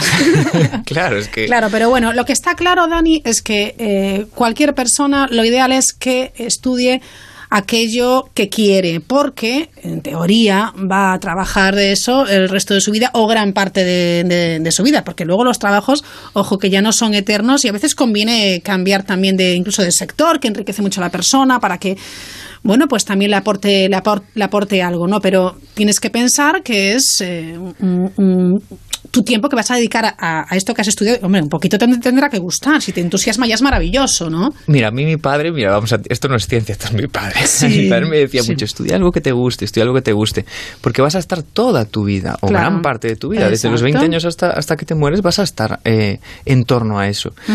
Lo cual, ojo, no quiere decir que, que hagas lo que te gusta no implique esfuerzo, que a veces se malinterpreta el, el- el elegir bien, el elegir algo que te gusta, algo que te seduce, que te, que te motiva, con que eso no vaya a implicar también momentos en los que vas a hacer cosas que no te gustan. Sí, ¿vale? claro. ¿Qué Tampoco pasa? vamos a idealizar. Exacto, ¿no? A lo mejor a ti te puede encantar tu trabajo, pero hay momentos, días, eh, cosas que tienes que hacer que no te encantan, las haces igual porque eres profesional, pero la mayor parte del tiempo debería ser un tiempo de disfrute, por lo menos de no sufrimiento. Claro. Entonces, bueno, no quiere decir que esto vaya a ser todo, eh, todo disfrutar, pero sí que la gran parte. Y aparte, yo me he fijado, me gusta mucho, yo igual es un poco de, de formación mía, de serie, ¿no? Y, y me gusta mucho fijarme en, en cómo son los que son buenos en su trabajo. Y no termino ya, eh, o sea, casi casi tengo seguro que el que es bueno es que le encanta. Ujú. ¿Por qué pasa esto? Es muy sencillo. Yo a veces, por ejemplo, me veo bien, llego a mi casa y me pongo a ver un documental, pues imagínate, ahora mismo estoy viendo mucho sobre feminismo, que es un tema que me parece súper interesante porque es muy complejo. Y yo pienso, si yo en mi tiempo libre util- lo utilizo para esto, supongo que a largo plazo seré muy bueno en esto. Y esto le pasa a muchas personas que precisamente hacen esto. En su tiempo libre ven películas sobre el tema. Los, los profesores, que es un gremio con el que yo trabajo mucho, ves profesores leyendo en verano, ahora en verano, que deberían desconectar total, suben una foto a Instagram o a Facebook leyendo un libro de Pablo Freire, por ejemplo. Y dices Ujú. tú, wow, o sea, a esta persona le tiene que encantar lo que hace. Claro, porque además quiere mejorar en su trabajo. Claro, pero no es que quiera mejorar a nivel eh, egoísta o a nivel competencia. A nivel de promoción, Sino sino, porque de- es, claro, es que es de aprender, lo que le gusta y, y se imagina, ostras, pues esto o, o estas dinámicas las puedo hacer en clase, qué guay. O este niño, mira, tiene este trastorno, ¿no? Vamos a, a- a ver qué podemos hacer con esto, pero Sí. no como, jo, qué rollo. Bueno, eso es una vocación, casa". efectivamente, es la definición Claro. de, una, de un trabajo que te gusta, Entonces que, yo que te- insisto- que te ilusiona. Insisto mucho, mucho en esto, en intentar encontrarlo, o por lo menos saber lo que no te gusta. Y eso creo que la única manera o la mejor manera es experimentar. Y experimentar desde ir a ver cómo se hace, desde eh, ver documentales sobre eso, esa curiosidad, dejar que esa curiosidad Vale. intente desarrollarse en ese, en ese ámbito. ¿Alguna cosita más? Ya- Pues, y, y ya vamos como siempre finalizando porque aquí el reloj corre. Claro, mira, la única, la última cosita que quería decir es eh, ese famoso eh, permiso a cambiar. En Estados Unidos hay una corriente que ya lleva, lleva un tiempo eh, funcionando y es que después cuando terminan eh, lo que aquí sería el bachillerato, Ujú. se toman un año sabático y viajan Sí. a Estados Unidos. Sí, Yo esto sí, se lo intento decir a muchos padres para tranquilizarles cuando eligen la primera carrera y no están muy seguros, dejando aparte la inversión económica, que eso que obviamente hay que tenerlo en cuenta, Ujú. intentando dejar eso de lado, es muy importante que se le dé la tranquilidad desde mi punto de vista al adolescente para decirle, vale, esto ha sido tu decisión, muy bien, si no te gusta, si te has equivocado, tampoco te agobies. O sea, pues cambiamos de invertir, yo no digo perder, invertir uno o dos años en elegir bien la línea que tú quieres, me parece muy sano. Porque Vale, yo. tomarse su tiempo. Claro, yo porque me además, pongo- sí, o sea, qué prisa, qué prisa tenemos, es- ¿no? Tienes toda la vida para hacer eso. Entonces, esa presión creo que no es buena para tomar una decisión que al final va a tener consecuencias el resto de tu vida. Y a mí no hay cosa que más me dé pena que ver a alguien que está trabajando en algo que no le gusta y que todos los días tiene que sufrir. Pues Sí, eso. Sí, bueno. Así que ahí lo dejo Pues las experimentar, tomarse su tiempo y no verlo como un fracaso, como un error, ¿eh? No, porque siempre nada. decimos que equivocarse está bien, porque de una equivocación, pues uno aprende y sale fortalecido además, tiene que tener esa, esa capacidad. Claro que sí. Bueno, pues si quieren contarnos su experiencia, por cierto, con, con su hijo, con su hija usted mismo, en la mirilla arroba onda cero punto es nos haremos eco también de sus opiniones. Bueno, Dani, hablamos la próxima semana, ¿de acuerdo? Muy bien, Raquel, pues Venga, muchas gracias. Gracias, adiós. Adiós.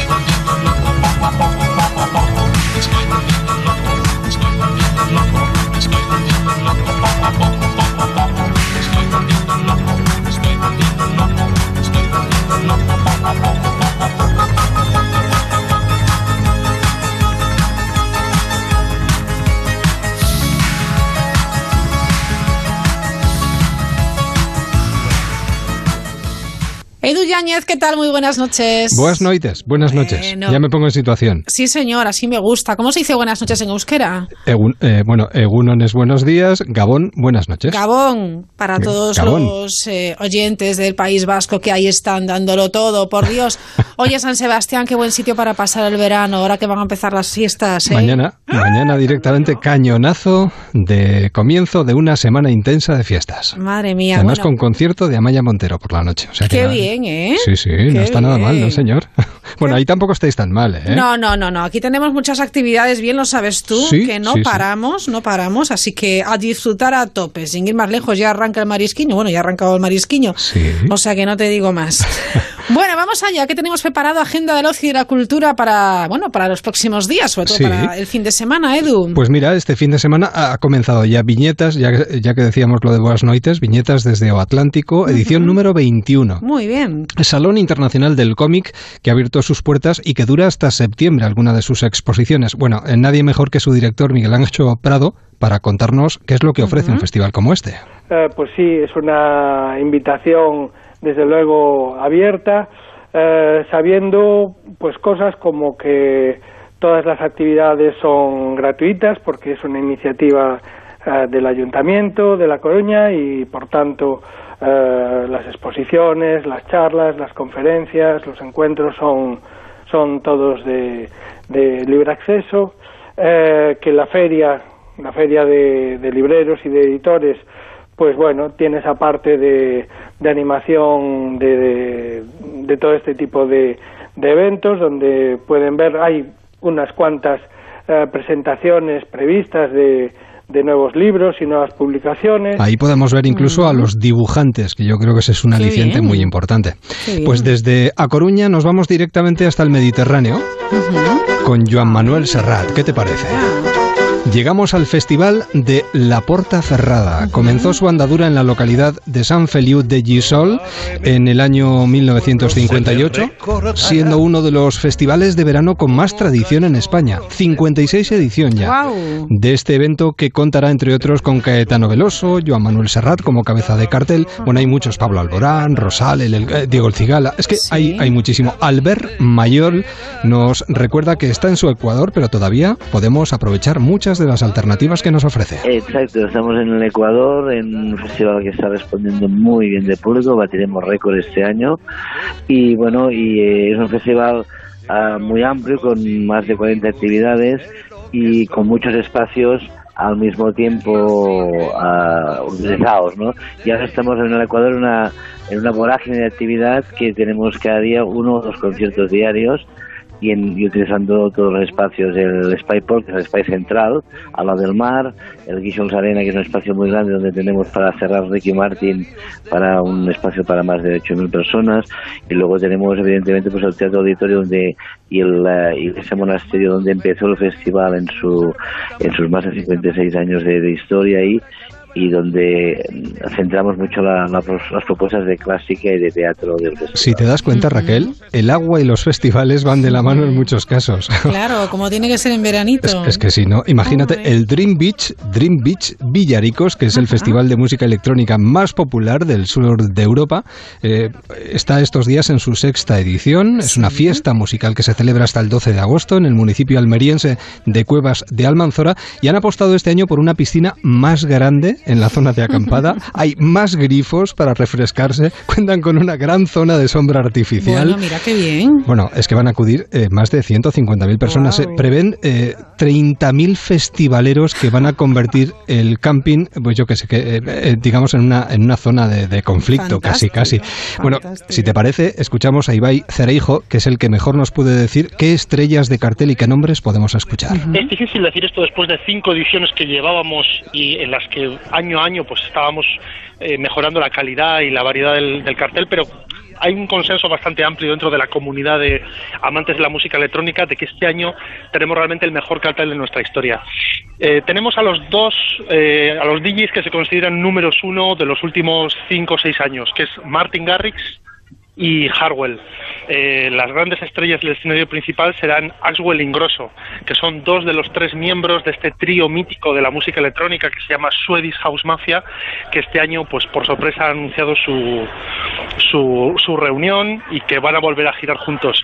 Y luego, eh, para los amantes de la música techno, eh, tenemos un cartel de locura, eh, con gente como Richie Houghton, como Solomon, como Ricardo Villalobos, como Macio Plex, Primeras estrellas, fíjate tú. Y nos vamos de la costa al interior. Sí, la verdad es que sí. Pues anda, que esto que suena de fondo, no te digo nada. Nos vamos hasta Sonorama Rivera 2018. Hasta el domingo, 12 de agosto, Aranda de Duero, ¿en qué se convierte? Pues en la sede de uno de los festivales más esperados de todo el verano, donde se van a congregar más de 25.000 personas diarias para disfrutar de más de 120 bandas. Uf, 21 años celebra este festival. Bueno, eh, Javier Ajenjo nos recuerda qué es Sonorama. Solo es un recinto de conciertos, sino que hay conciertos durante todo el día.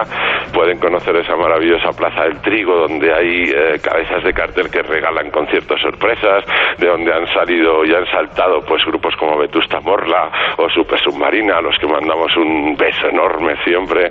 Y bueno, pues eh, es una ciudad llena también con, con escenarios y conciertos, con una ventana Latinoamérica, en ese escenario charco al lado del río que es maravilloso.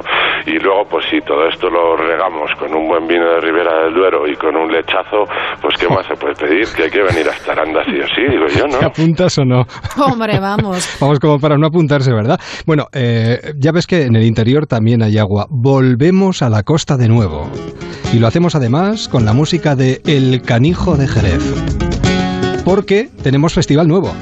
Brota Música Festival, el festival sostenible que se celebra este próximo sábado 11 de agosto en el Estadio Municipal Alcalde Navarro Flores de Rota, con el canijo entre otros, Mala Rodríguez. Bueno, eh, su responsable es Miki Rodríguez. Le escuchamos. Sí, la verdad que estamos muy contentos del cartel que hemos conseguido hacer en nuestra primera edición y participarán grupos como Oricha, Mala Rodríguez, Canillo de Jerez, Corzo, No me pises que digo chancla y un sinfín de artistas para eso, para que no paremos ni un solo segundo y lo disfrutemos en grande. Y antes tenemos una, una pre-party en la playa eh, para que la gente se, ¿no? disfruten de la experiencia de- del festival, eh, conociendo el pueblo de Rota, que es un pueblo fantástico, disfruten de sus playas, de su gastronomía y, y luego, bueno, pues a partir de las 4 de la tarde abrimos el festival y que esperamos a todo el mundo para que para que venga a celebrar con nosotros esta, esta edición de este festival que, que es sostenible. Qué, qué malos planes, ¿eh?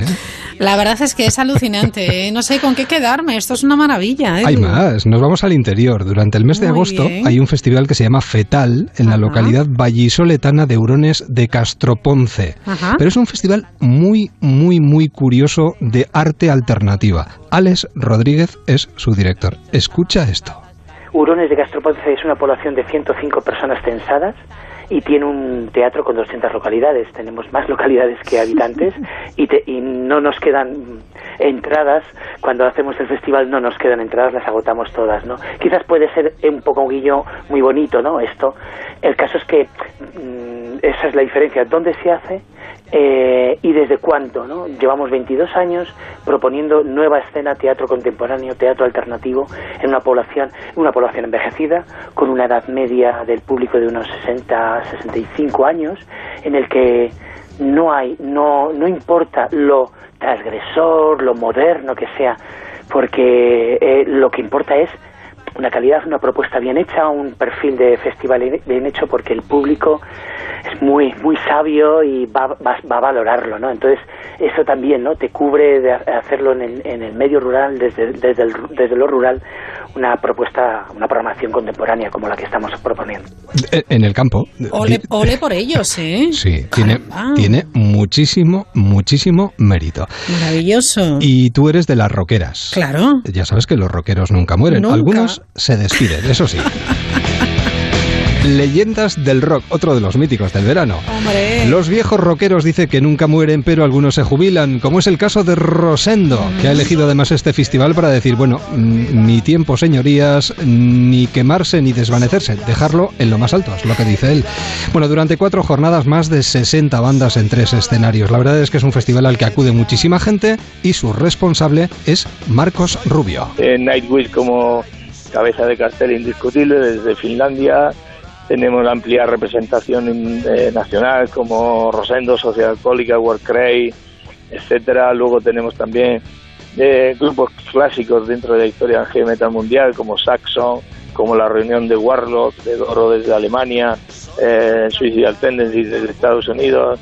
Bueno, en definitiva tenemos un cartel muy amplio, muy variado para todos los gustos y eso hace que, que la gente acuda año tras año. Te lo voy a seguir poniendo difícil. Es que hay, mu- eh, claro, eh, ahora nos vamos a Sagunto, que llenará el municipio de el camp de Monvedre con teatro, danza, música, circo, espectáculos de calle. 20 bueno, es que eh, la verdad es que esta comarca y Sagunto tiene mucho que ofrecer. Juanvi Martínez Luciano es eh, su responsable. Eh, el festival se centra, como es lógico, en, en nuestro teatro romano y por tanto los espectáculos más, más sugerentes, por decirlo de alguna manera, son los que ahí suceden. Teatro tenemos eh, Amazonas, tenemos Fedra, tenemos Otelo, tenemos Edipo. El lema del festival de este año es con nombre propio, porque queremos que esos nombres remitan al espectador no solo a los personajes clásicos, sino también a todo aquello que significan en el, en el inconsciente colectivo. Cuando decimos Edipo, cuando decimos Otelo, cuando decimos Fedra, nos referimos a muchas más cosas aparte de- del teatro. Y queríamos, queríamos resaltar esto. Y tenemos, tenemos música con la ruta de la seda de Capella de Ministres o con eh, María Y Marcel Vallés con un disco precioso que se llama 45 cerebros y un corazón. Intentamos que de- en el teatro romano haya un poquito de todo para que todo, todo el público pueda, pueda disfrutar en un momento determinado de lo que allí les, les mostramos. Un marco incomparable, como lo es también otro lugar al que me gustaría invitarte, que es Jerez. Las instalaciones de las bodegas González Vías, donde podemos encontrarnos música como esta.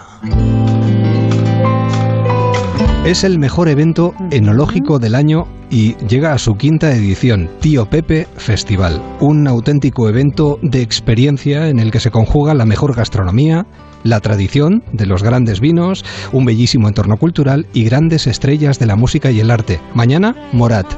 El domingo, Luz Casal, imagínate. ¿eh? y abre paso a otro camino que soñábamos pisar. Beatriz Vergara es la directora de este festival. Escúchala. Es un festival muy experiencial que procuramos unir la música, la cultura, la alta gastronomía y por supuesto los mejores vinos seleccionados por nuestros enólogos y como bien dices es un entorno único porque además estamos en el centro histórico de Jerez, en el interior de las bodegas, rodeado de calles emparradas, patios, jardines y botas de vino que por la noche además los aromas se intensifican y bueno, es una maravilla. Huele, huele, huele.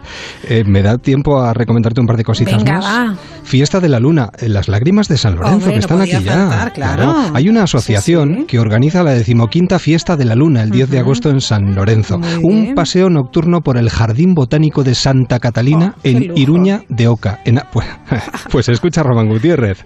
Atenta. Hacemos este, salimos de la campa de las rosáceas, hacemos el recorrido, entramos en las ruinas del monasterio, allí también hay una- se hacen varias escenas, se cuentan leyendas, aparecen personajes de monjes, de espíritus, etcétera, etcétera. Y al finalizar, volvemos otra vez al punto de partida, a la misma campa de las rosáceas, y la fiesta acaba con un aquelarre.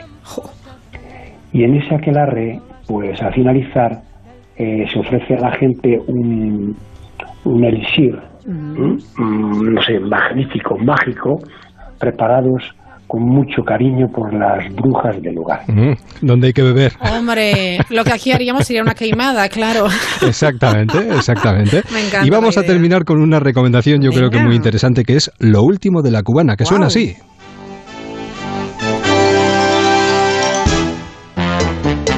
Todos morimos, la vida es así. Arturo Cirera Monpou ha muerto a los 101 años y tal y como quería el artista mm, bilbaíno, no se organizará un funeral en su honor, sino una fiesta. Y esa es la idea de este nuevo espectáculo de la cubana. Jordi, escucha. Jordi Milán, director, director de la obra, nos cuenta de qué va todo esto. Nos gusta el teatro, ese teatro cotidiano que todos hacemos en nuestra vida y que pasa inadvertido como teatro, ¿no?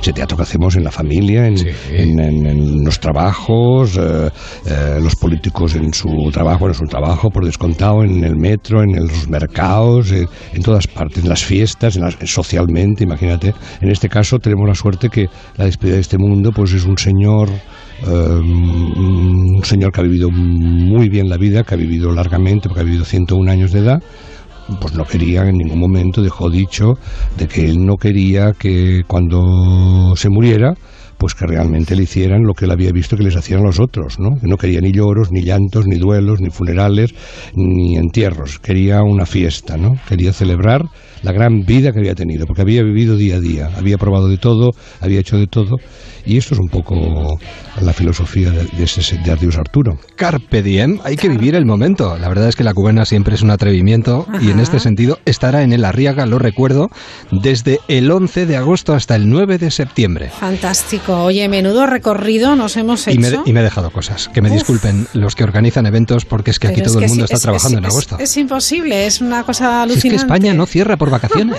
y sabes. nosotros menos. Por cierto, te seguimos de madrugada a las 4. Déjame que te cuente. Y aquellos que no tienen la oportunidad de escucharlo, pues eh, de madrugada, que, lo va- que vayan a la página web, no se lo pierdan. es un invento. Hombre, ese podcast maravilloso y allí se enteran de todo. Edu Yáñez, muchísimas gracias, un bico grande y feliz fin de semana. Buen fin de semana.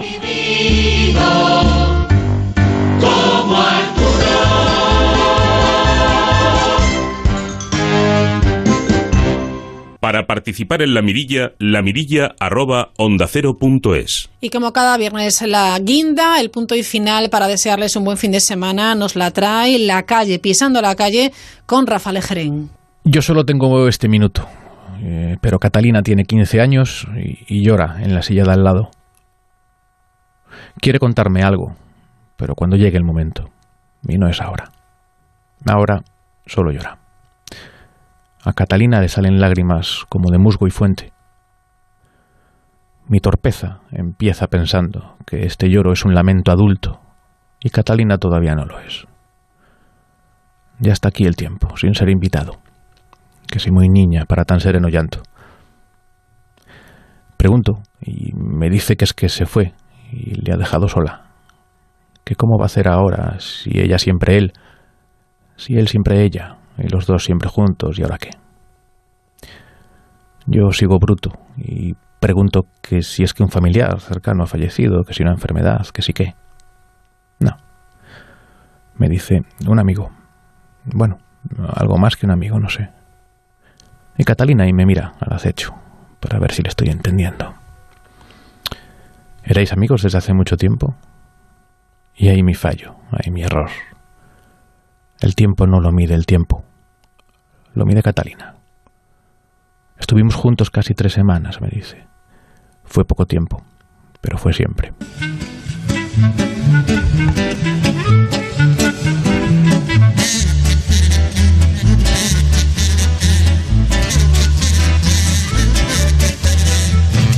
Yo que fui a rondar la otra noche, Marieta, la bella, la traidora, había ido a escuchar a Luz Casal. Y yo con mi canción como un gilipollas, madre, y yo con mi canción como un gilipollas.